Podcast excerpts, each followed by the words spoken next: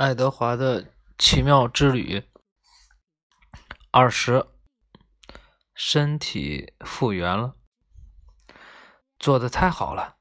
一个男人边说边用一块温热的布擦拭着爱德华的脸庞，这绝对是一件艺术品，一件脏的令人难以置信的艺术品。不过，人不失为艺术品，污垢很好处理，就像你破碎的脸一样。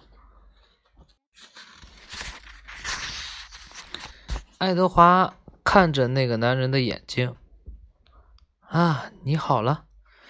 那个男人说：“我看得出你现在正听着呢，你的头被打碎了。”我把它修理好了，我把你从阴间拉回来了。可是我的心，爱德华想，我的心已经碎了。不必谢我，那个男人说，这是我的工作，一点儿不错。请允许我做个自我介绍，我是卢修斯。克拉克，玩具娃娃的修理匠，你的头，我可以告诉你吗？你会不高兴吗？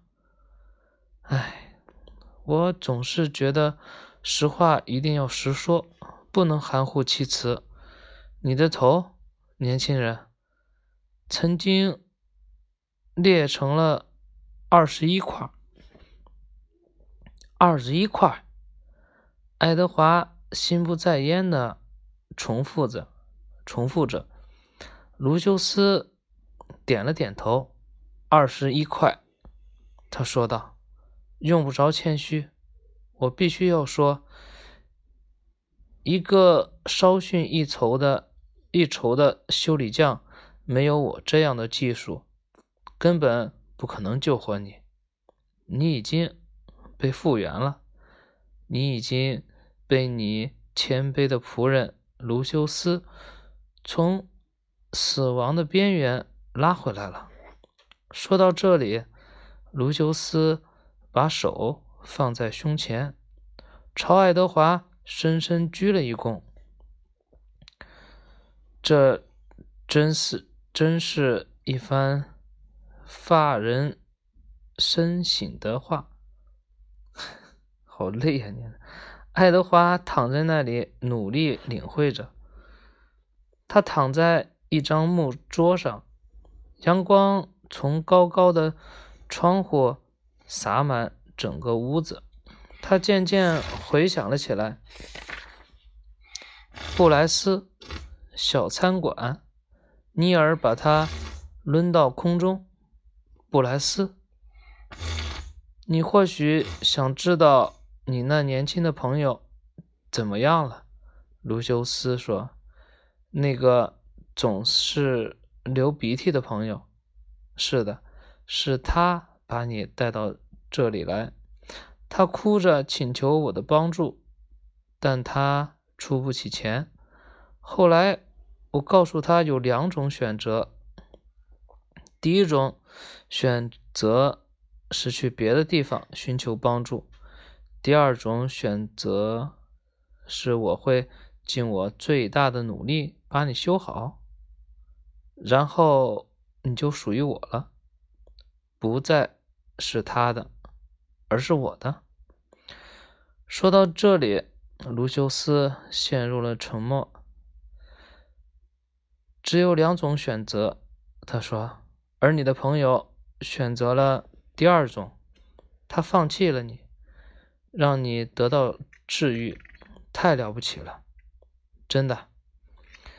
布莱斯·爱德华想着。卢修斯拍了拍手，拍了拍手。不过不必担心，我的朋友，我是一心一意想把这笔交易做成的。你将，我将把你复原到。